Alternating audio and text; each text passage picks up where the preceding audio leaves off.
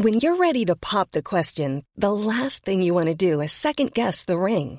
At Bluenile.com, you can design a one-of-a-kind ring with the ease and convenience of shopping online. Choose your diamond and setting. When you find the one, you'll get it delivered right to your door. Go to Bluenile.com and use promo code LISTEN to get $50 off your purchase of $500 or more. That's code LISTEN at Bluenile.com for $50 off your purchase. Bluenile.com code LISTEN. Bonsoir à tous et bonsoir à toutes. Bienvenue dans Punchline ce soir euh, sur CNews. La famille royale a accompagné cet après-midi le cercueil de la reine jusqu'à Westminster Hall où il repose désormais et où il sera exposé jusqu'à lundi matin 5h30. Des images fortes pour ses ultimes adieux. On ira à Londres où les Britanniques vont pouvoir dans une heure euh, venir rendre un dernier hommage à leur souveraine. Des centaines de milliers de personnes sont attendues sur place. L'autre grand titre de l'actualité ce soir, c'est le bouclier tarifaire sur l'énergie. Euh, la Première ministre a annoncé une augmentation de 15% du prix de l'électricité et du gaz à partir de 2023. De nouveaux chèques énergie de 100 à 200 euros seront alors distribués à 12 millions de foyers modestes. Par ailleurs, elle s'est voulue rassurante, la Première ministre, sur l'éventualité de coupure pour cet hiver. Si chacun prend ses responsabilités, il n'y aura pas de coupure, a estimé la Première ministre. On va y revenir longuement, évidemment, ce soir avec euh, nos invités. Geoffroy Lejeune, directeur de la rédaction de Valeurs Actuelles. Bonsoir à vous. Bonsoir Laurence. Nous sommes avec Marc Touati, économiste. Bonsoir Marc. Bonsoir Laurence. Auteur de ce livre qui est déjà un succès de librairie, Reset 2. Bienvenue dans le monde d'après. Euh, le pire n'est jamais certain. Nous pouvons encore l'éviter, on l'espère bien. C'est aux éditions Bocchelis. Et puis on sera rejoint dans un instant par Vincent Hervouette, éditorialiste à Europe 1. Mais d'abord, évidemment, avant de parler des questions d'économie, de pouvoir d'achat, dont je sais qu'elles vous concernent au premier plan, on va revoir ces images magnifiques que l'on a vécues en direct sur CNews cet après-midi, euh, la dépouille royale qui est au cœur de Westminster Hall, euh, avec euh, le faste, encore une fois, de la monarchie britannique. Et on voit déjà, sans doute pas les kidam, mais un certain nombre d'officiels qui viennent se recueillir devant le cercueil de la reine. Il va rester exposé donc jusqu'à lundi matin 5h30, lundi 19 septembre qui est le jour des obsèques euh, nationales et royales. Alors, on va tout de suite rejoindre Vincent Fernandez avec Thibault Marcheteau, l'une de nos équipes d'envoyés spéciaux à Londres. Euh, bonsoir à vous. Euh, quelle était l'atmosphère tout à l'heure, mon cher Vincent, au passage du cercueil, juste avant l'arrivée à Westminster que nous avons sous les yeux? Bonsoir Laurence, c'est vrai que euh, c'était un moment absolument historique que nous avons vécu avec Thibault Marcheteau il y a quelques minutes maintenant, un moment euh, euh, unique, j'allais dire poignant même. je ne sais pas si, si vous aviez le son lors de la procession pour accompagner le cercueil de, de la reine jusqu'au Westminster Hall en tout cas. Nous, ce que nous avons vécu ici, c'est ce moment absolument lourd, très silencieux, malgré les dizaines de milliers de personnes qui étaient tout autour de nous et cette, cette fanfare qui jouait cet air très sombre, très solennel avec un rythme euh, très lent euh, également, avec un rythme de pas également euh, forcément très lent. Les sourires se sont effacés dans, dans, le, dans le public. Tout le monde a, pris cette posture très, très solennelle pour, pour évidemment rendre hommage à, la reine. Et c'est vrai que nous étions à côté, à, côté de, John, un, vétéran de, de, l'armée, de l'armée britannique qui avait les, les, yeux un petit peu humides après le, après le passage du cercueil et sa voisine également qui avait la trentaine également qui avaient les yeux un petit peu humides et euh, tous ces inconnus qui sont arrivés euh, en tant qu'inconnus euh, ont fait connaissance dans le public pendant six heures. Ils ont eu le temps, en attendant le cercueil de la reine. Eh bien, après, ils étaient tous très émus. Ils se sont parlé, ils se sont soutenus, ils se sont même fait des câlins pour se réconforter. C'est un petit peu l'atmosphère qui régnait ici pendant le passage du cercueil de la reine. Et puis, enfin, dernière information, il y a une vingtaine de minutes, le roi Charles III est repassé, a fait le chemin retour jusqu'à Buckingham Palace avec toute la famille royale, sous des applaudissements très soutenus du public qui était resté ici. Merci beaucoup Vincent Fernandez avec Thibault Marcheteau. Euh, Vincent Hervouette, euh, on voit déjà la mécanique très huilée. Hein. Le public euh, qui est en deux files distincts défile devant le, cercueil de la reine. Là, on imagine bien que ce ne sont pas des gens du public, c'est un peu les officiels, évidemment, du gouvernement britannique et de la monarchie. Et ça va durer comme ça jusqu'à lundi matin.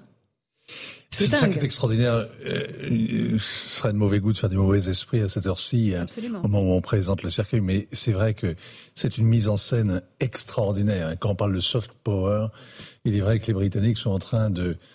Euh, en fait, il n'y a pas tellement de précédents, si on réfléchit à cela, d'État qui se met en scène. Le seul que j'ai trouvé en, y réfléchissant un peu, aidé par un, des amis iraniens, c'est les fêtes de Persépolis qui célébraient euh, au temps du, du chat d'Iran et quelques années avant sa chute, le bimillénaire ou de, de la monarchie iranienne.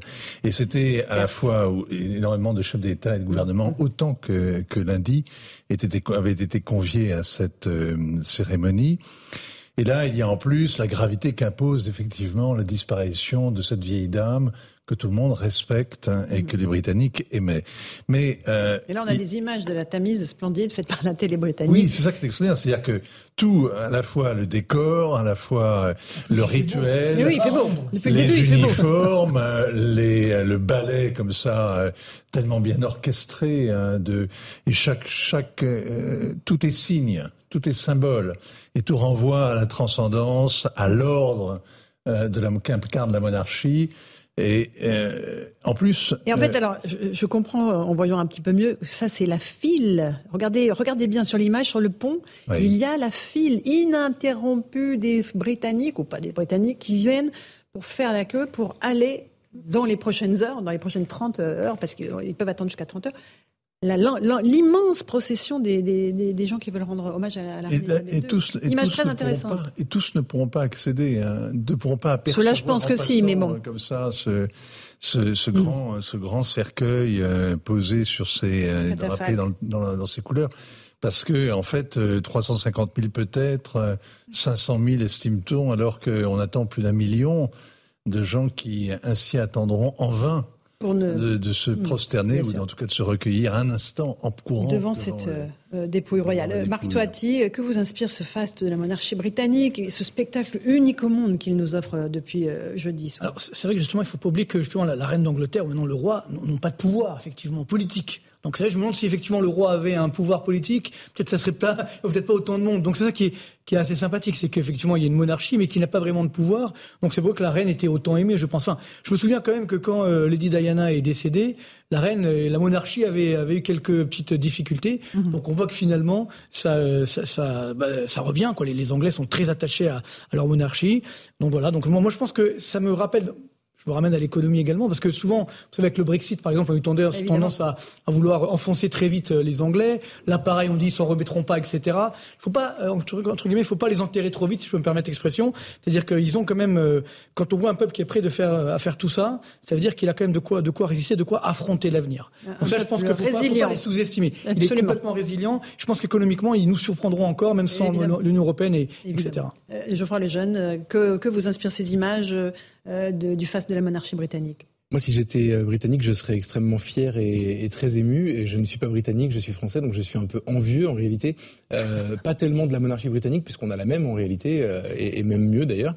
Euh, mais mais euh, mais bah, elle était plus longue et, et ah oui, à l'époque, à l'époque. oui, ah, oui, d'accord, oui, oui. Et en attendant, en attendant, non, ce que je ce que je ce que je vois, ce que je déplore, c'est en fait ce faste a presque disparu de partout. Tout à l'heure, Vincent Hervouet parlait de l'Iran pour pour un précédent. Moi, j'ai quand même souvenir. Alors c'était c'était quasiment dans les mêmes proportions en réalité des gens qui sont allés voir la dépouille de Jean-Paul II. Alors c'est comparaison mmh. n'est pas raison, c'était un chef d'État, mais c'est particulier le Vatican. Mmh. Euh, mais en fait, euh, ce genre de, de, de cérémonie euh, n'existe quasiment plus. Et moi, je pense que euh, tout à l'heure, Marc disait que le, le, le, la reine n'a pas le pouvoir politique. Euh, elle a autre chose. Elle a le pouvoir symbolique, elle a l'incarnation, elle a la continuité. C'est énorme en réalité. Et je constate en voyant ces images que c'est peut-être ce qui nous manque le plus aujourd'hui finalement. le pouvoir politique chez nous n'incarne pas cette mmh, continuité, n'incarne pas cette unité.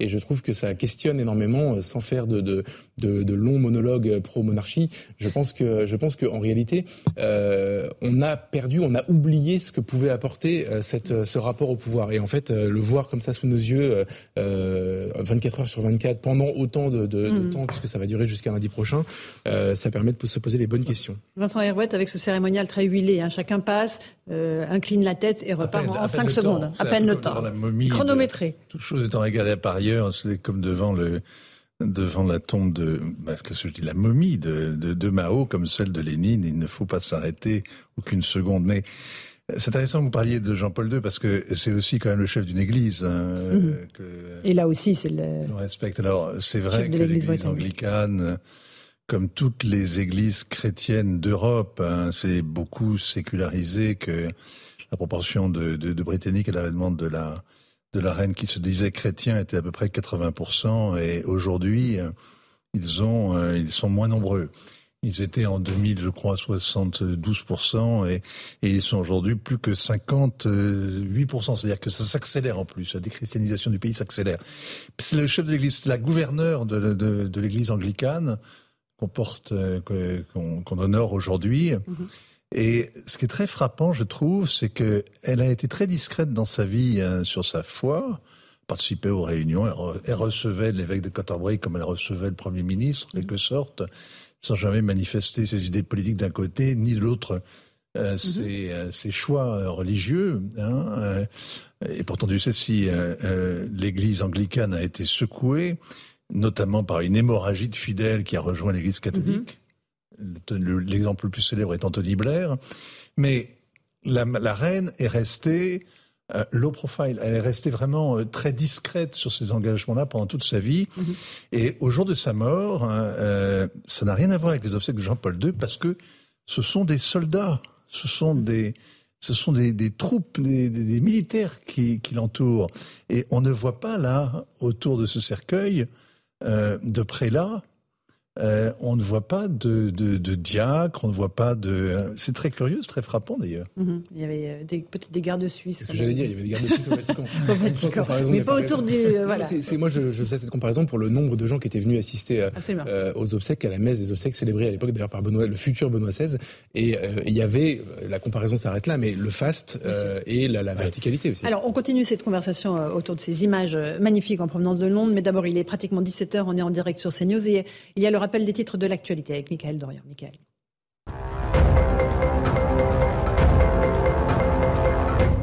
Le cercueil d'Elisabeth II à Westminster Hall, arrivé au terme d'une émouvante procession menée par ses enfants depuis le palais de Buckingham, il sera exposé au public jusqu'à lundi. Des centaines de milliers de personnes sont attendues pour rendre un dernier hommage à la reine. L'incendie en Gironde progresse encore. Le feu a parcouru 3600 hectares au sud de la Cano. 1000 pompiers sont mobilisés et 1340 personnes ont dû être évacuées en urgence. Une enquête judiciaire a été ouverte sur l'origine de l'incendie. Selon le parquet de Bordeaux, la thèse criminelle est privilégiée. Six départements du sud-est sont toujours en vigilance orange orage, le Vaucluse, les Bouches-du-Rhône, l'Hérault, la Drôme, mais aussi le Gard et l'Ardèche où des pluies orageuses ont débuté la nuit dernière. Une nouvelle vague orageuse est attendue à partir de la mi-journée sur ces départements. Et puis en Ligue des Champions, le Paris Saint-Germain se déplace ce soir en Israël pour affronter le Maccabi Haïfa. Les Parisiens veulent enfoncer le clou après leur victoire la semaine dernière contre la Juventus de Turin. Coup d'envoi à 21h, match à suivre sur Canal+. Merci beaucoup, euh, Michael Dorian, pour ce rappel des titres de l'actualité. On continue à évoquer un instant encore cet hommage à la reine. On va rejoindre Florian Tardif, euh, un envoyé spécial euh, de CNews avec Antoine Estève. Vous êtes tous les deux, bonsoir, dans la file d'attente, devant Westminster Hall. Tout se déroule dans le calme et l'ordre, mon cher Florian? Oui, tout à fait, même si forcément il y a un petit peu euh, d'agitation autour de nous, euh, tout simplement parce qu'on est en train euh, de faire rentrer progressivement à présent la population qui a patienté parfois pendant de longues heures depuis plusieurs jours pour pouvoir apercevoir quelques instants à peine le cercueil de la reine qui a été déposé il y a quelques minutes à peine dans cette grande salle, la plus vieille salle du Parlement britannique qui est le hall de Westminster où vous voyez cette population qui, qui afflue. Il y a eu des consignes de sécurité particulièrement importantes qui ont été euh, données ces derniers jours euh, par le 10 Downing Street, c'est-à-dire par le euh, gouvernement britannique. L'ensemble des Britanniques ou des étrangers que vous voyez sur ces images ont le droit d'apporter un tout petit sac uniquement lorsqu'ils se trouveront à l'intérieur du Parlement britannique, dans l'enceinte donc du Westminster Hall. Il ne faudra pas qu'ils filment ou qu'ils prennent des photos devant le cercueil de la mère, de la reine, euh, de, la reine mère. Ils ne pourront euh, uniquement euh, que s'incliner devant son cercueil, se recueillir quelques instants à peine, puisque vous voyez la file avance tout de même de manière plutôt plutôt rapide, tout simplement parce qu'on demande à la population ici de keep moving, c'est-à-dire continuer, continuer d'avancer. Il ne faut absolument pas que que cette queue stagne pour des raisons également de, sécurité et tout simplement parce qu'il y a de nombreux Britanniques et étrangers qui souhaitent apercevoir quelques instants le cercueil de la reine. Il y a quatre jours, même si ce cercueil sera visible 24 heures sur 24, quatre jours, ça fait peu lorsque l'on sait ici qu'il y a des millions de personnes qui souhaiteraient voir le cercueil de la reine toute dernière fois. Merci beaucoup Florian Tardif sur place avec Antoine Estève. On voit Vincent Herouette que tout est extrêmement bien organisé. Ils sont très disciplinés là, les Britanniques. Hein. Ils, il respecte à la lettre. Euh, Mais il y a, rarement des émeutes pendant les deuils, bien que à la mort de Staline, il y a eu plusieurs euh, dizaines de morts dans les bousculades euh, autour de la place rouge. Mais en fait, quand on regarde les, les, les, les, Britanniques qui avancent comme ça, si effectivement si disciplinés, pour aller voir leur reine et s'incliner l'espace d'un instant, on a l'impression qu'ils sont qu'ils font une forme de, pèlerinage en réalité, qu'ils vont voir et s'incliner pour en être ils se sont mis en marche et euh, ils vont honorer leur souveraine. ça peut paraître dérisoire, mais ils ont besoin d'en être. Moi, j'ai des amis britanniques qui vivent en France et qui sont rentrés à Londres uniquement pour faire euh, ce petit pèlerinage, pour aller saluer euh, leur souveraine, alors qu'en fait, certains d'entre eux sont âgés et ont été dissuadés de, de, de passer. des heures. 36 heures. Oui, 36 heures. Alors, en plus, vous êtes obligé de camper sans avoir euh, de duvet ou quoi que ce soit, puisqu'il faut que vous allez rentriez dans la dans la basilique en étant euh, sans eau, on l'a vu, sans euh, sans sac. Hein, euh, comme si vous montiez dans l'avion. Alors c'est Westminster Hall, effectivement, c'est pas, pas encore l'abbaye, l'abbaye est un peu plus loin. Mais c'est intéressant, Marc Toiti, de voir effectivement euh, euh, à quel point ce peuple est attaché à ces rites, à ce rite-là en particulier. Et puis surtout, la reine a traversé, je veux dire, bon, tout, quasiment tout le siècle. Hein, C'est-à-dire que, elle a, bon, bien sûr, bon, elle était pas encore reine à la fin de la dernière, guerre mondiale, mais elle a eu toute cette guerre froide. Elle a vu énormément de premiers ministres anglais qui ont défilé devant elle. Elle a eu plusieurs récessions, plusieurs crises. Et donc, bon, alors peut-être la dernière, voilà, bah, ça, malheureusement, elle, elle la verra pas, la crise de, l'énergie. Mais c'est vrai que, euh, clairement, enfin, d'après ce qu'on sait, parce que c'est quand même très confidentiel, mais c'est vrai qu'elle a toujours essayé, a priori, parce que vous savez qu'elle rencontre euh, constamment le Premier ministre, a priori, elle essaie toujours d'apaiser un petit peu, d'éviter, euh, je dirais, d'aller trop loin, même avec Margaret Thatcher, qui l'appréciait beaucoup. C'est vrai que c'était une, période un petit peu difficile pour, pour le Royaume-Uni. Et donc, justement, malgré cela, les Anglais s'en sont sortis. Je pense que c'est ça, également, ce, ce que ça montre, hein, c'est que finalement, on a, euh, on a une dynamique britannique qui est là, qui traverse effectivement les âges. Et, hein, euh, je suis d'accord, c'est. Pardon?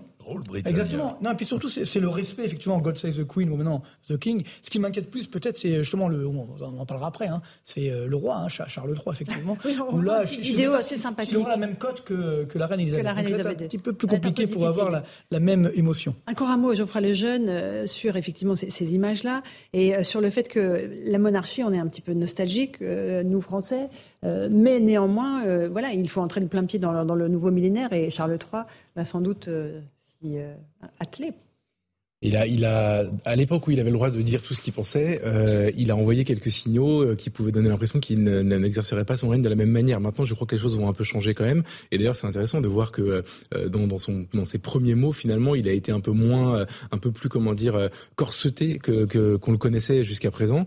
Et, et, maintenant, moi, je vois ces, ces images et je me dis, est-ce que c'est pas la dernière fois qu'on les voit en réalité? Est-ce que, bon, alors évidemment, c'est lié à la longévité du règne mmh. d'Elisabeth II qui est extraordinaire, à toutes les, les crises, toute l'histoire qu'elle a affrontée, qu'elle a traversée euh, pendant ce, ce, pendant ce siècle passé, euh, et probablement euh, son fils, longue vie à lui, mais ne vivra pas un règne aussi long, et peut-être que d'ailleurs aucun souverain ne, ne l'égalera avant très longtemps.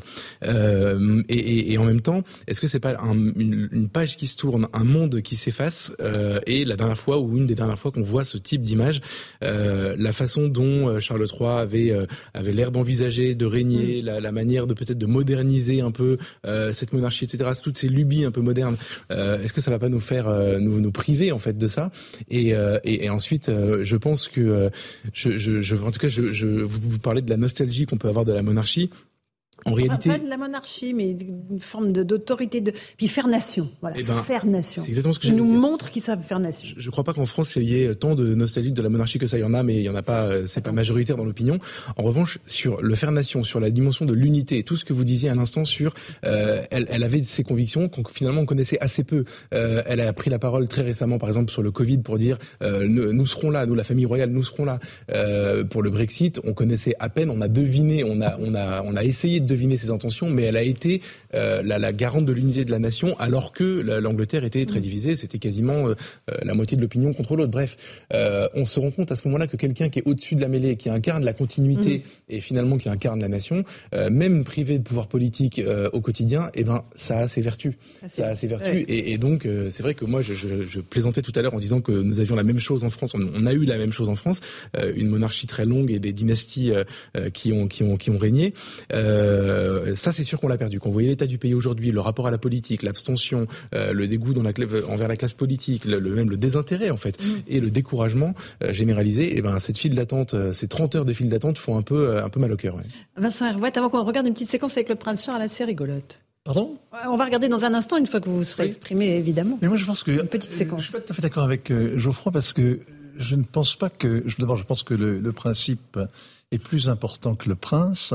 Et je pense surtout qu'après un tel succès, un tel triomphe euh, de, de, la monarchie au moment de, de, de ce deuil, mmh. une émotion collective qui efface toutes les querelles, le, le, le, le prurit indépendantiste des Écossais, la, la colère trépignante des Nord-Irlandais, le, le, en plus la crise, la crise profonde, parce que les Anglais sont en pleine crise politique. Ils sont dans une crise économique, une crise sociale avec des grèves sauvages, une crise politique avec l'arrivée de, de Listrus qui ne peut rien faire, qui a été nommé euh, au début de la semaine dernière mm. Mm. par la reine, dont ça a été le dernier acte public, et qui est incapable de faire quoi que ce soit je veux dire, son état de grâce à elle, il n'a pas commencé, il est déjà terminé. Donc les Anglais sont en pleine crise et il y a ce triomphe de l'unité nationale. Vrai. Je veux dire, avant que Charles s'amuse à jouer les présidents disruptifs ou les monarques qui innovent en, matière de modernité, il y aura beaucoup d'eau qui va passer sur le tapis. Il va y réfléchir à deux fois. Je vais juste vous montrer cette petite séquence parce que là, on voit Charles et Camilla. Charles doit signer un des, innombrables documents qu'il doit signer puisqu'il est le nouveau roi. Et écoutez, il s'énerve beaucoup euh, avec une histoire de stylo. Regardez et écoutez. I just had to put. Is it September the 12th? 13th, sir. Oh, God, in bloody dead. 13? Yes, sir. You sound 12 earlier. We had the 12th. Oh, God, I hate this. Oh, look, it's going everywhere. Hang on. So nobody got shot. Where is that? Oh, look, it's everywhere. Can't bear this bloody thing. What are they doing? Everyone's stinking Alors c'est dommage, on n'avait pas les sous-titres, mais on le voit qu'il s'énerve, il a de l'encre sur les doigts, il déteste ça, il le montre et, il est furieux en fait. C'est The Crown en fait. C'est exactement ça. La réalité dépasse la fiction. Hein. Mais, mais, justement, je pense que. ça vous fait Allez-y, Marc. Mais je pense que malheureusement, euh, enfin justement, euh, tous les déboires qu'on vient d'évoquer, bon bah là effectivement, l'Union nationale, je pense qu'il faut pas rêver. Hein. Ça va vite revenir quand effectivement les Anglais, on va en parler tout à l'heure, n'ont mm. pas les, boucliers euh, protecteurs comme nous. nous je pense que malheureusement, l'économie britanniquement, ils redémarreront. Moi, je, encore une fois, je, je connais bien l'économie britannique. Euh, ils, sont, ils nous surprennent toujours par leur euh, résilience et leur résistance, leur croissance également et leur emploi. Hein, N'oublions pas. Qui, a toujours, dans l'Union européenne. Qui a toujours, euh, non, non, je crois pas. je, crois qu'ils veulent, je crois qu'ils veulent plus. Qui a toujours effectivement le, le, le plein emploi au Royaume-Uni. Et donc, ce qui sera donc très déterminant, justement, plus politique et d'un point de vue économique également, c'est de savoir ce que vont faire maintenant les Anglais, ce qu'ils vont davantage tourner vers les États-Unis, vers l'ex-Commonwealth, etc. Revenir un petit peu vers l'Europe. Bon, il y a quand même des, des grands enjeux euh, économiques et politiques qui, qui, ne sont pas dépendants, bien sûr, de, de la royauté. Alors, sur ce, ce, ce Charles III qui s'énerve. Mais oui, ce vieux monsieur qui s'énerve parce qu'il dit les stylos marchent jamais. sur les doigts. ce stylo, il en fait pas commerce, contrairement au président américain, vous savez, qui, euh, qui distribue les stylos euh, quand quand euh, ils font des commerces de tout les, les Royals c'est vrai, des, mugs de, tout, mais ils ont, tout des magnettes des tout. vous savez que les stylos sont utilisés ils en utilisent plusieurs pour signer chaque chaque oui. décret. et après effectivement ils les offrent. ah, et éventuellement on les vend. Mais c'est pas le cas avec Charles qui juste est humain tellement humain. Mais vous savez c'est pas des gens parfaits et euh, sont des gens assez ordinaires finalement que ces Anglais, dans une situation extraordinaire puisqu'ils vivent toute leur existence dans la vitrine et en se préparant à être la nation. Quand on connaît des ambassadeurs, vous savez, les ambassadeurs sont des hauts fonctionnaires comme les préfets, comme d'autres euh, de catégorie A, et puis un jour ils sont parachutés dans une ville lointaine et tout d'un coup ils deviennent d'un coup d'un seul la France aux yeux des gouvernements étrangers, mais aux yeux de leurs propres compatriotes, aux yeux de tout le monde, ils sont la France. Et ça leur pèse terriblement sur les épaules. Parfois, ça les rend fous, ça arrive, rarement quand même. Mais c'est quelque chose qui est assez pesant hmm. d'être en représentation permanente, d'être guetté et d'être aux yeux de tous l'incarnation d'un pays. C'est pas ce qui arrive à un préfet. Il n'est jamais la France, il est représentant d'un gouvernement hmm. ou d'un ministère bon, ou d'une autorité. Là, ils sont la France. Pour la famille royale, c'est ça. Et c'est des gens qui sont comme nos fonctionnaires, mais sauf qu'ils ont été préparés à ça et qui vivent comme ça. Mais ils sont assez moyens. Regardez. Et très assisté. Diana, le drame de Diana, c'est qu'elle s'est crue une sorte de superwoman par sa propre, par ses propres qualités. Alors que Charles a une conscience visiblement très aiguë de ses propres limites. Euh, et comme c'est joliment dit. Non, mais il s'énerve là. Je pense qu'on peut trouver qu'il y a de la condescendance dans son agacement, d'une forme de, de, de, de, mhm. mépris. Et puis on peut penser aussi que c'est simplement un, un homme de son âge qui, euh, qui, qui, est fatigué, qui, est sous une, qui vit un moment extraordinairement stressant euh, et un moment de chagrin, et qu'il a eu un geste assez humain finalement, euh, quand tout d'un coup on a de l'encre sur les doigts.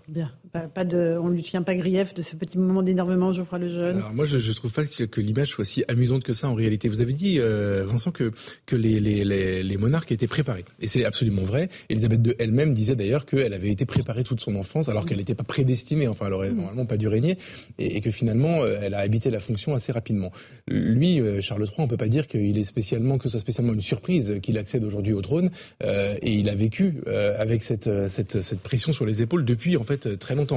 Euh, je trouve ça assez étonnant, voire un peu inquiétant, que pour une de ses premières apparitions, alors c'est pas une apparition publique, mais il est euh, filmé, il se sait filmer, euh, en train de signer des documents officiels, etc.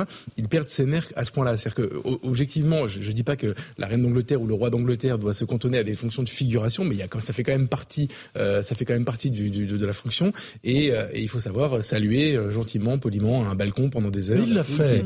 Vous êtes injuste, Geoffroy, parce que ça fait, ça fait 70 ans, en tout cas ça fait 50 ans qu'il fait ça, qu'il inaugure les chrysanthèmes jour après jour, qu'il préside des associations, qu'il reçoit des gens indifférents à qui il, qu'il doit écouter. Il, sait, il a beaucoup servi. Sauf, que vous conviendrez avec moi que les projecteurs se sont tournés vers lui avec une lumière un peu plus forte ces dernières heures, et cruelle aussi. Et cette image est un peu inquiétante. En plus, c'est pas la première fois. Non, mais on va s'intéresser à sa personnalité. On va s'intéresser à, lui. Alors, euh, Florian Tardif, qui est notre envoyé spécial à Londres, me dit euh, la reine, sa mère, euh, lui détestait avoir de l'encre sur les doigts. Pareil, elle faisait repasser ses journaux le matin ah, pour ne pas avoir d'encre sur les mains, le chic ultime. Et lui, pareil, visiblement, il n'aime pas les problèmes d'encre. Il fait repasser ses journaux et visiblement, c'est lacets aussi. Il ah, porte des lacets. C'est pas très écolo, ça. non, mais c'est les, petits, les, petites coulisses de, la couronne. Il, a, il, a, Moi, j'ai arrêté de les repasser. Je suis passé au numérique. c'est la seule raison. En tout cas, merci à Florian pour cette précision parce que c'est vrai que. Il a un domestique qui vient lui étaler le dentifrice sur la brosse à dents tous les matins aussi. 2 cm de dentifrice sur la brosse à dents. Attention. Ce faste aussi, justement, c'est un petit peu décalé. C'est l'assistanat, ah, mon cher. Ce qui se passe aujourd'hui. Bon, là, là, évidemment, encore une fois, bon, on est sous, sous, sous le choc, etc. C'est attendrissant, ce que vous voulez. Bon, on est quand même loin de la réalité aujourd'hui. C'est la réalité. Vous voudriez un roi ordinaire Non, je ne l'aurais pas, jusque-là. Mais bon, ici avec lui à la rigueur, mais il y a tout, euh, toute la famille royale autour qui a les mêmes avantages ou quasiment. Bon, donc euh, ça fait que les Anglais ils payent tout ça. Hein, donc euh, bon, là la reine, je pense que c'est 50 centimes par britannique et par Oui, certes. Enfin, c'est quand même, oui. Enfin, si sont toutes les dépenses, si on les ramène à tous les Français, effectivement, c'est pas grand-chose. Ce que je veux c'est que encore une fois, il faut cette adhésion et euh, en face de, de situations économiques difficiles, il faut, euh, si la reine n'est pas là, enfin là, elle sera, sera pas là, mais justement pour euh, pour générer cette adhésion, il faut quand même être prudent. Je pense que est-ce que Charles aura les moyens de le faire? Je pense qu'il y a, mais... on va pas casser la monarchie. Mmh. Il y a pas là, c'est que non, on effectivement, je pense qu'il commence pas, très bien. à vivre comme un jouisseur, écoutez, comme un goinfre. Non, mais j'espère bien. Mais ce que je dis par là, c'est que aujourd'hui, en plus, bon, vous savez que par rapport justement, il a il a prôné lui aussi une sorte de reset, de, de grand reset, etc.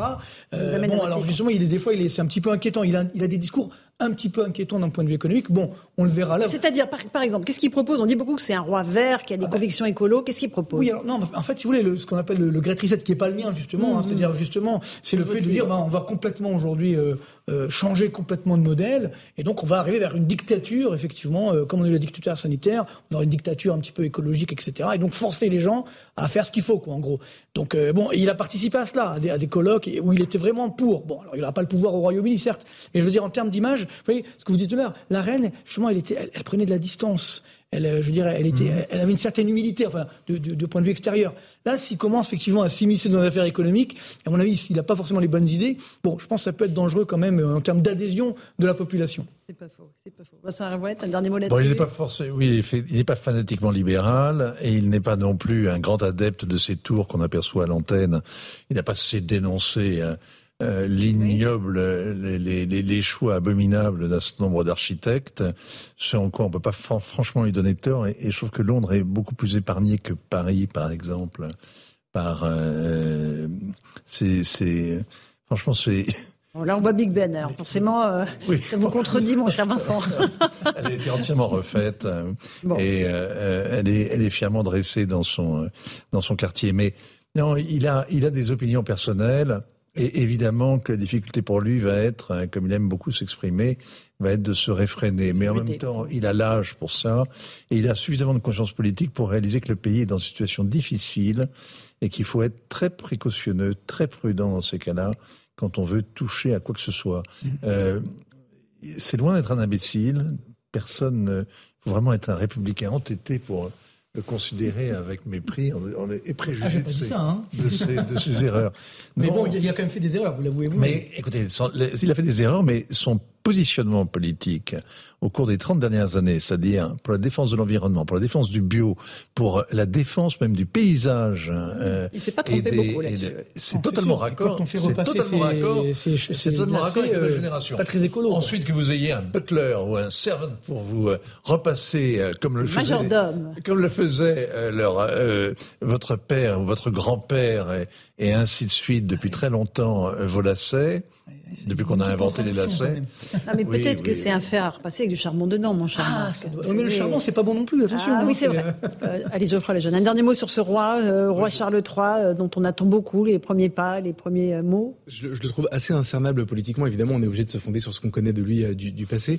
il y a à la fois, alors il y a quand même, faut pas oublier, des, des, des suspicions, en tout cas des, des sous-entendus assez lourds hein, de la part de, de Meghan Markle et de, et de son fils Harry. Harry. Harry, oui, bien sûr, pardon, qui l'ont quasi accusé d'être raciste. Donc euh, il a dû s'en défendre, il a dû donner des, des gages aussi dans l'autre sens. Enfin, il y a eu quand même, c'est pas si vieux, c'était euh, quand ils ont euh, décidé de s'exiler aux États-Unis.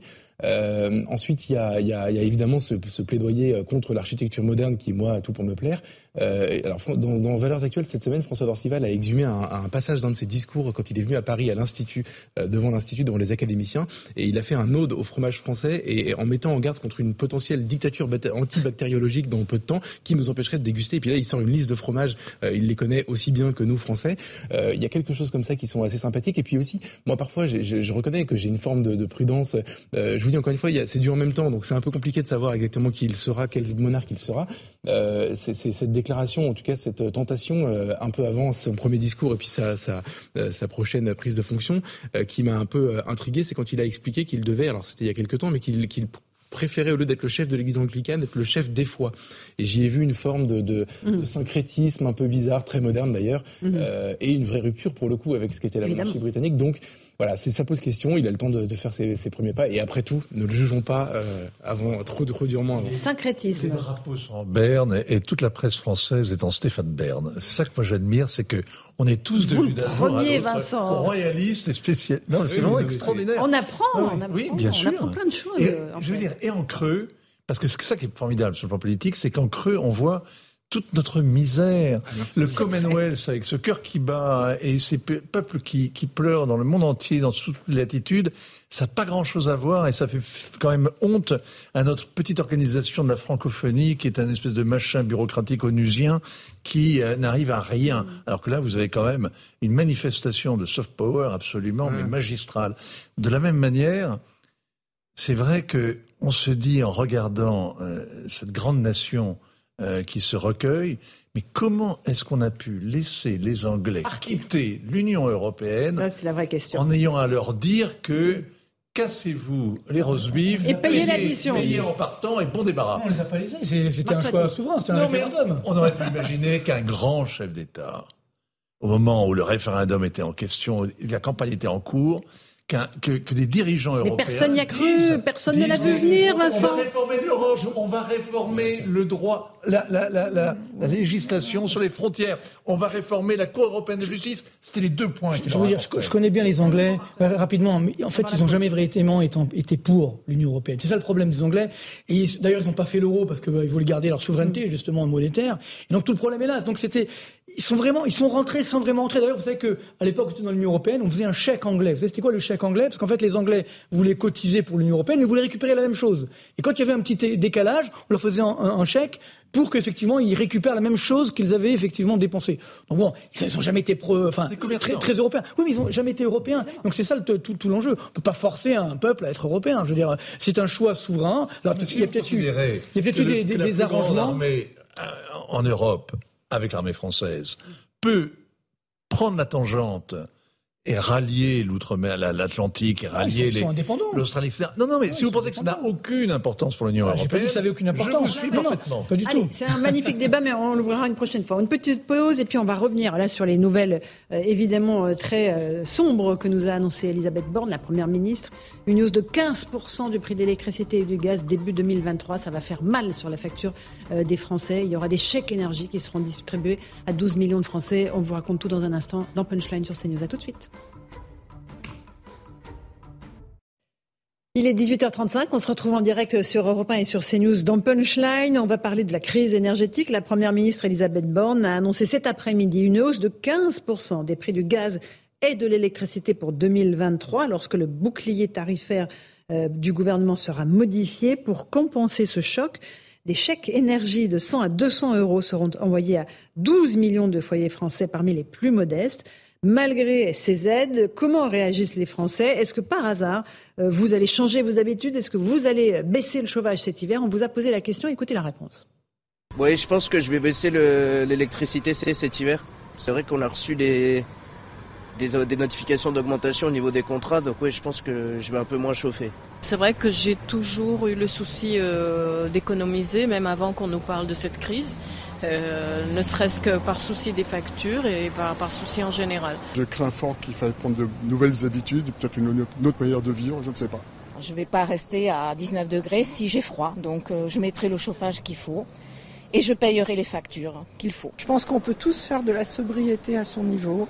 On est habitué à toutes sortes de conforts. Je pense que, voilà, s'il faut faire des efforts. Euh, et oui, on va faire euh, tous ces efforts. Charles Consigny, euh, un chèque à nouveau de 100 à 200 euros pour 12 millions de, foyers. Le gouvernement n'a pas le choix en réalité. moi, je pense qu'il faut aider évidemment les, foyers les plus modestes, euh, les gens qui n'arriveraient pas sans ça à se, chauffer cet hiver. D'ailleurs, moi, j'ai régulièrement entendu, notamment euh, dans le Jura, dont je, dont je, où j'ai une partie de ma famille, j'ai très et où il fait particulièrement froid l'hiver, c'est pour ça que j'en parle. J'entends régulièrement des gens se demander comment ils vont faire pour se chauffer pendant l'hiver. Donc c'est un sujet qui date pas de la de la guerre en Ukraine. Euh, après, euh, je, je, je, je, suis quand même sidéré que c'est Madame Borne qui a participé à la fermeture de Fessenheim. Non mais L'électricité ne devrait pas, euh, le prix de l'électricité, si notre pays avait été euh, euh, administré, gouverné avec responsabilité et, et objectivité, sans acrobatie politicienne, elle devrait pas augmenter l'électricité, puisqu'on devrait, au contraire, grâce à l'énergie nucléaire, à l'industrie nucléaire, euh, avoir une électricité pas chère. Et, c'est un des atouts français. On n'a pas 12 000 atouts. On a notamment le nucléaire. Et c'est François Hollande puis euh, Macron qui, pour faire plaisir euh, aux écolos, pour des raisons donc politiciennes, euh, ont fermé Fessenheim et, n'ont pas suffisamment investi dans les centrales nucléaires. Et par ailleurs, je, sais aussi que l'entretien de centrales nucléaires a été reporté à cause des mesures Covid à l'époque de la, de la crise sanitaire, parce que c'était tellement tellement strict que EDF a préféré reporter les opérations. Donc il y a, y a, des responsabilités politiques. Et je, et je trouve assez sidérant que elle ne soit pas euh, mise sur la table euh, et surtout qu'on nous annonce pas dès maintenant euh, des nouveaux investissements importants dans le nucléaire. Il faut, c'est quelque chose, mais pas dans les proportions qu'il faudrait. Réacteurs. Et puis là, souvenez-vous qu'il a en plus au début il n'était pas sûr de lui au début du quinquennat. Il était encore anti-nucléaire au moment où il disait Make our planet great again, etc. D'accord. Moi, je la droite n'est pas beaucoup montée au créneau non, plus sur le nucléaire, hein, Charles. Si, bah, souvenez-vous. Alors là, en vous 2017, avez, vous avez alors, en 2017, archives, je sais pas, hein. mais vous avez en 2012 pas, le, débat Sarkozy-Hollande où Sarkozy 2012, fait, la, fait la leçon à Hollande sur la question de, de Fessenheim. Voilà. Euh, bah voilà. Donc vous êtes d'autant mieux placé pour le pour le savoir, absolument. Mais, et donc, en 2017, on n'a pas entendu la droite monter au créneau sur le nucléaire. Non, non, y a, non mais les, les, gens qui ont porté ce. pas le cheval de bataille de la non, droite. Mais la, la droite en tout cas, maintenant, je pense qu'il faut que ça fasse consensus le nucléaire, qu'on doit investir massivement dedans. À mon avis, on doit investir davantage dans le nucléaire que dans les éoliennes ou dans ce genre de choses, puisque c'est quand même notre notre outil majeur et c'est quand même dommage de s'aborder un de nos outils majeurs. On a la moitié des réacteurs à l'arrêt. Ils seront tous redémarrés, a dit le patron d'EDF, euh, d'ici le mois de février. Espérons que ça nous bah, permettra de passer hein. l'hiver. Euh, Geoffroy les jeunes. Moi, je suis, pas la question pour, euh, je suis pas là pour défendre l'UMP, c'est le, le, plutôt le boulot de Charles normalement, mais euh, je vais rendre hommage à deux anciens députés. Beau, et euh, à, deux, à deux anciens députés, Bernard Accoyer, qui a été président de l'Assemblée nationale, qui est un spécialiste du sujet, qui a beaucoup alerté sur le, le là-dessus, et puis euh, et puis Julien Aubert, qui vient d'être battu aux législatives, qui lui a, a, même fait des missions parlementaires sur le sujet, qui était extrêmement alarmiste, qui a crié un peu dans le désert. Hein, vous avez raison. C'est en fait, c'est pas qu'ils n'ont pas travaillé dessus, c'est qu'ils n'étaient pas du tout audibles. Ça, c'est pour d'autres raisons. mais mais il y a quand même des gens qui ont essayé d'alerter là-dessus, beaucoup de spécialistes, etc., sur les lubies écologiques moi, ce qui m'agace un peu dans cette euh, dans cet euh, exercice, dans cette grand-messe de la conférence de presse à laquelle on finit par s'habituer. Vous savez, on avait les mesures Covid. Après Jean Castex, ils venaient nous expliquer ce qu'on avait le droit de faire ou pas le droit de faire. Maintenant, on a l'échec.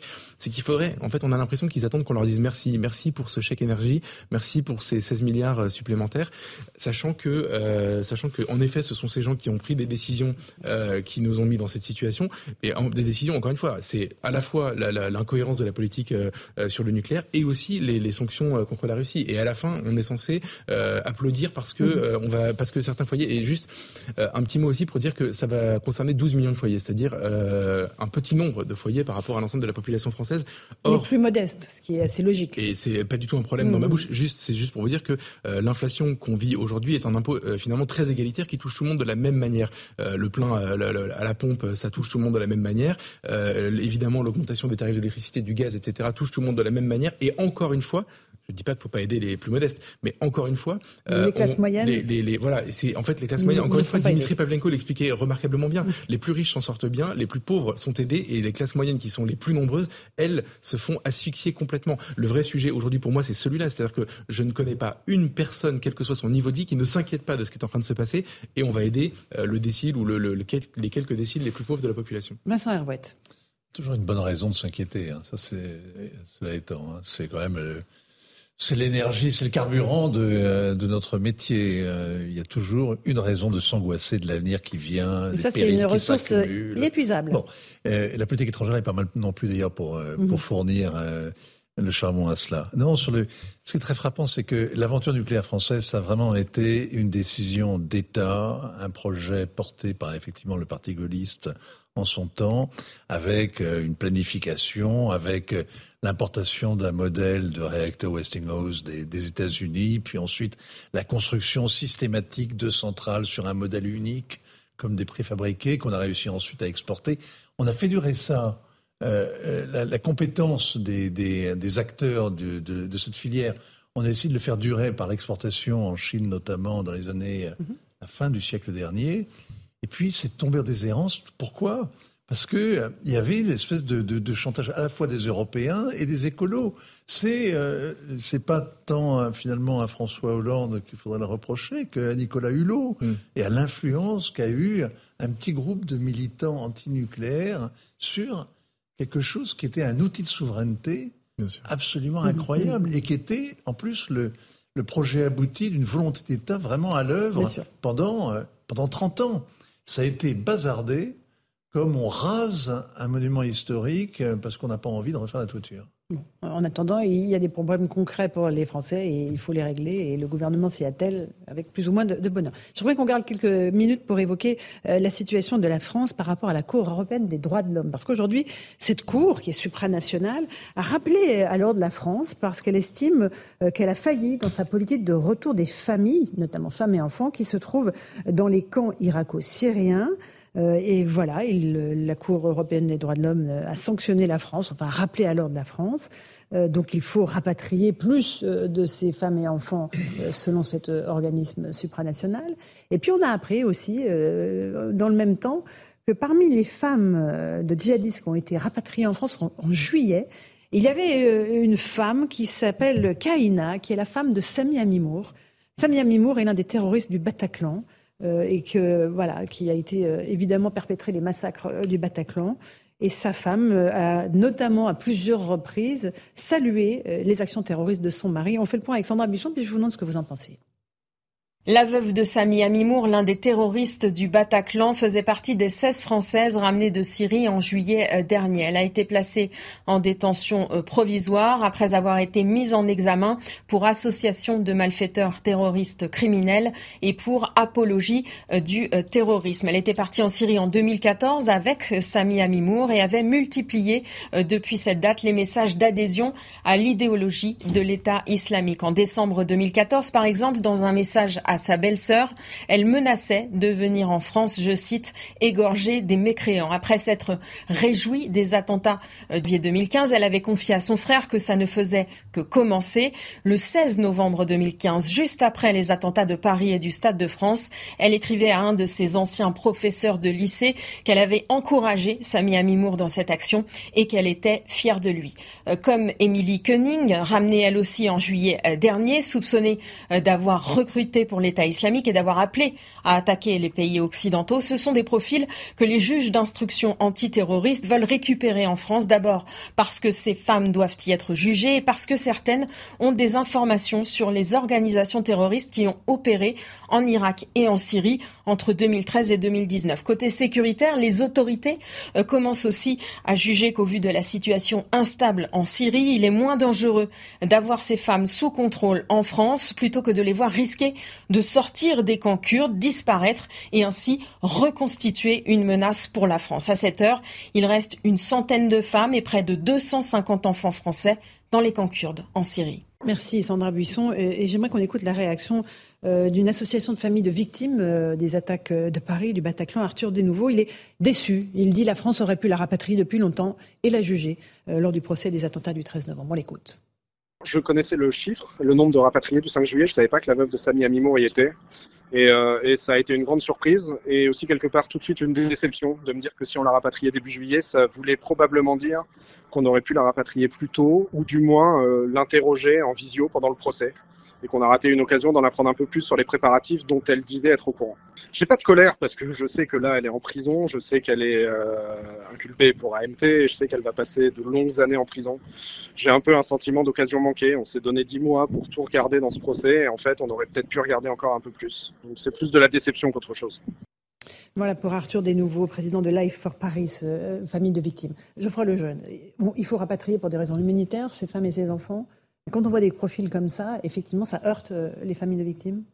Euh, pour des raisons humanitaires, je ne suis pas certain. Je sais que le droit nous y oblige. Je, constate que la, Cour européenne des droits de l'homme nous le reproche. J'ai envie de leur dire d'ailleurs de quoi je me mêle, mais, c'est un autre sujet et on est un peu de toute façon. On a signé la convention. Hein. Exactement. Donc nous sommes liés à cet organisme. Absolument. Je trouve ça déplorable, mais malgré tout, vous avez raison, c'est le cas. Euh, pour des raisons humanitaires, pas du tout. Moi, c'est pas ça qui me préoccupe. J'entends l'argument du renseignement qui a besoin de, de, de, d'en apprendre plus, de questionner, etc., d'avoir entre guillemets à sa disposition ce, ce, ce genre de témoins, etc. Maintenant, euh, la raison humanitaire, non. Je, et, je comprends très bien aussi la colère ou en tout cas la déception de, de, de, la, des familles de victimes, euh, qui, qui, parce que ce procès en fait a été un peu une déception, euh, qui aurait pu en apprendre plus aussi à l'occasion du procès. Maintenant, la raison humanitaire, moi, ne me parle pas. Je mets de côté la question des enfants, c'est autre chose parce que c'est super compliqué de, de, distinguer, de discerner leur culpabilité, leur adhésion, etc. Là, en fait, on a affaire à des gens. Enfin, le, le, le pédigré résumé par mmh. Sandra Buisson était extrêmement clair. quand, elle, quand on sait que son projet est de revenir en France pour égorger des mécréants on ne doit rien pour des raisons humanitaires à cette personne. Maintenant, il y a une espèce de casse-tête euh, euh, juridique et peut-être même morale ou éthique euh, qui se pose. Moi, je pense qu'on aurait dû au moment, en fait, ces gens ont brûlé leur passeport en quittant la France et en crachant sur la France pour aller combattre euh, la France ou l'Occident, euh, mm. comme vous voulez, depuis la Syrie. Je pense qu'à ce moment-là, on aurait dû les déchoir de leur nationalité. Je sais que ça fera hurler, je sais qu'on va m'opposer le fait qu'on peut pas créer des apatrides, etc. C'est ça. Mais je pense qu'on aurait dû le faire. Parce qu'on n'aurait pas eu le casse-tête aujourd'hui et qu'elles soient prisonnières dans des camps kurdes, qu'elles restent en Syrie, c'était leur problème. Je pense que. Mais là, vous ne mettez pas les enfants dedans, évidemment. Non, ben non, c'est pas le même mm. sujet. Ok. Euh, Charles Consigny, droit de l'hommiste devant l'éternel? Non, je ne suis pas droit de l'homiste devant l'éternel. Non, non, je, vous êtes attaché au droit de l'homme, ce qui est une bah, oui, mais j'espère qu'on est tous attachés au droit de l'homme.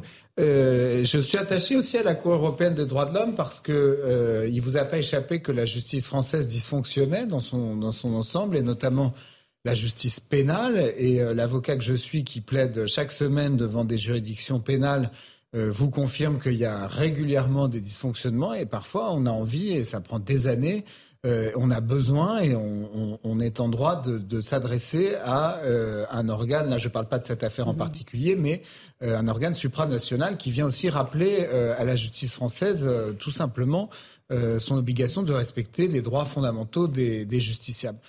En l'occurrence, pour ce qui concerne ce dossier, il faut avoir en tête que les familles de djihadistes rapatriés, elles ne sont pas euh, au Club Med une fois qu'elles arrivent en France. Euh, les, les, toutes La personnes sont incarcérées. Bah, hein. C'est ça. Toutes les personnes qui présentent le moindre mmh. signe de radicalisation euh, islamique et le fait de se rendre en Syrie en pleine en plein, en plein État islamique est un léger signe de radicalisation. A priori. Euh, et donc, dans ces cas-là, ils sont évidemment mis en examen, euh, incarcérés, et ils passent beaucoup de, beaucoup de temps en prison.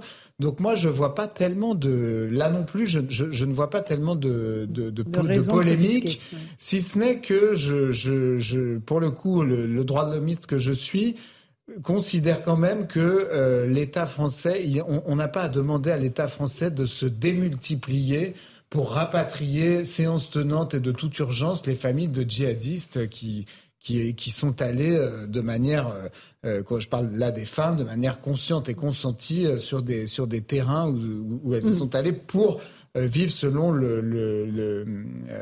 l'islamisme le, le, le, plus radical. Je trouve que l'État français a quand même d'autres choses à faire. Euh, Vincent Herouette, votre avis sur cette question épineuse Alors, il y a un dilemme politique. Euh, sans faire de polémique, moi je ne suis pas sûr non plus que les Français seraient tellement heureux de savoir que leurs impôts vont permettre de verser plus de 30 000 euros aux familles de ces deux femmes qui ont donc porté l'affaire devant la Cour européenne de justice, puisque la France a été condamnée à verser 18 000 euros à l'une et 13 000 euros à l'autre. Bon, premièrement, premier point. Deuxième point, il y a une centaine d'enfants et 250 femmes, si je me souviens bien, qui sont euh, aujourd'hui retenus dans les deux camps euh, de Roche et d'Alol au, nord-est de la, de la Syrie, au nord-ouest de la Syrie, euh, puisque ce sont les Kurdes, les Peshmerga, qui nous mhm. servent aujourd'hui de, de garde de, de, euh, de matons, en quelque sorte, dans des camps qui sont effectivement euh, à la fois des bubons, des, des foyers où on entretient, vous avez vu les images,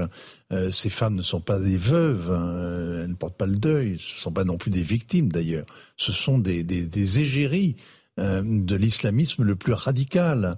Et, leurs enfants sont élevés dans, dans ces camps de manière qui est effectivement extrêmement choquante et en plus qui est sans doute euh, qui est sans doute imprévoyante parce que on est en train de fabriquer des générations d'enragés.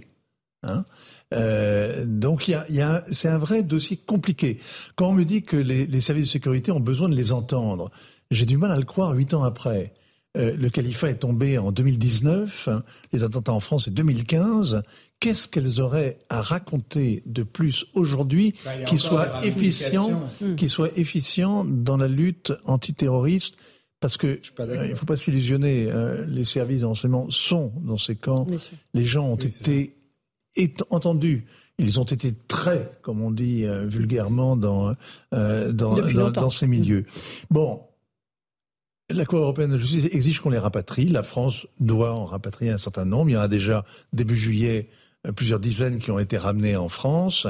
Euh, il y aura beaucoup de mal à les garder sous les verrous parce que vous ne pouvez pas documenter en quelque sorte euh, les éventuels crimes qu'elles ont commis. C'est extrêmement difficile de trouver des témoignages qui soient établis et qui soient qu'on puisse exhiber en justice. Donc de toute façon, ce sera porte ouverte. La France va être obligée de les rapatrier.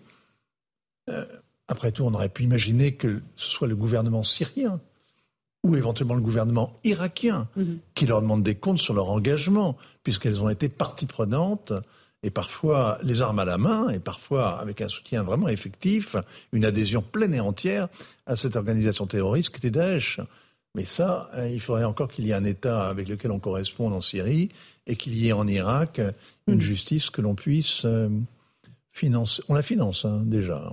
On juge euh, les hommes. Mm. Les femmes, les, les femmes, c'est plus compliqué. Et les enfants, bah, la question des enfants, elle est pendante. C'est un vrai problème. Les enfants évidemment qui nécessitent des soins, un vrai suivi psychologique à leur retour en France de parce qu'ils ont vécu là-bas dans ces camps et parce qu'il faut, les insérer, les réinsérer dans une société française qu'ils ne connaissent pas. Et c'est un mhm. véritable problème pour, euh, pour, pour eux. Je ne suis pas tout à fait d'accord avec ce qu'a dit Vincent Hervouet sur la question de documenter les, les, les, agissements de ces femmes dans ces, dans ces, dans ces terrains. Mhm. Euh, D'abord, le, le, standard de preuve euh, est assez faible pour l'association de malfaiteurs euh, terroristes, c'est-à-dire que assez peu d'éléments suffisent quand même maintenant, selon les les décisions qui, qui tombent depuis quelques années pour euh, faire condamner, pour condamner quelqu'un à de nombreuses années de prison pour association de malfaiteurs euh, terroristes. Donc il n'y a pas besoin de démontrer que vous avez en particulier participé à tel et tel crime terroriste. En réalité, on peut se contenter tout à fait d'un faisceau d'éléments qui nous permettent de penser que vous avez voulu participer à des activités terroristes. Je ferai le jeune, il faut rapatrier, donc on n'a pas le choix de toute façon. Et il faut suivre ces, ces enfants, notamment pour ne pas qu'ils euh, soient des Écoutez, moi je suis, je suis très embêté. La question des enfants, si vous, enfin, contrairement à ces femmes qu'on peut vraiment incriminer assez facilement, alors je ne sais pas sur le plan euh, juridique, mais en tout cas nous ici on peut dire assez facilement, non mais je veux dire, à partir du moment où elle a prétendu par exemple la fameuse Kaina, bah, Kaina oui, parce qu'elle a écrit, mais il y a Émilie Koenig, etc. Mais, mais, mais les enfants, si vous voulez, je, je, me garderai quand même, je pense que Vincent a raison de dire que qu'on va préparer potentiellement des générations d'enragés. Je me souviens d'avoir regardé le film de Bernard-Henri Lévy où il a raconté son tour du monde et il leur dit à ses enfants, il va les rencontrer, il leur dit vous allez rééduquer vos parents. Et je pense qu'il faut se garder de tout angélisme sur la question. Vous avez raison. Merci beaucoup. Geoffroy Lejeune, Charles Consigny, Vincent Herouet. Dans un instant, je vous retrouve sur Europe 1 et sur CNews. C'est Christine Kelly et ses invités pour Face à l'info. Bonne soirée sur nos deux antennes. Hi, I'm Daniel, founder of Pretty Litter. Did you know cats tend to hide symptoms of sickness and pain? I learned this the hard way after losing my cat, Gingy. So I created Pretty Litter, a health monitoring litter that helps detect early signs of illness by changing colors, saving you money and potentially your cat's life. Pretty Litter is veterinarian developed, and it's the easiest way to keep tabs on your fur baby's health right at home. Go to prettylitter.com and use code ACAST for 20% off your first order and a free cat toy. Terms and conditions apply. See site for details.